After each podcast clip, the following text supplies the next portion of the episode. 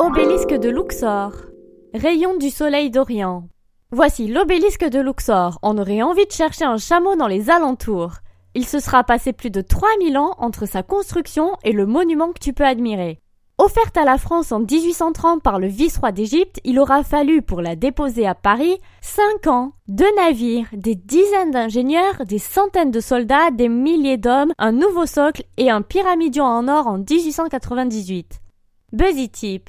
À la lumière du soleil, l'obélisque permet au dieu Amon de t'indiquer l'heure grâce aux chiffres gravés sur la place.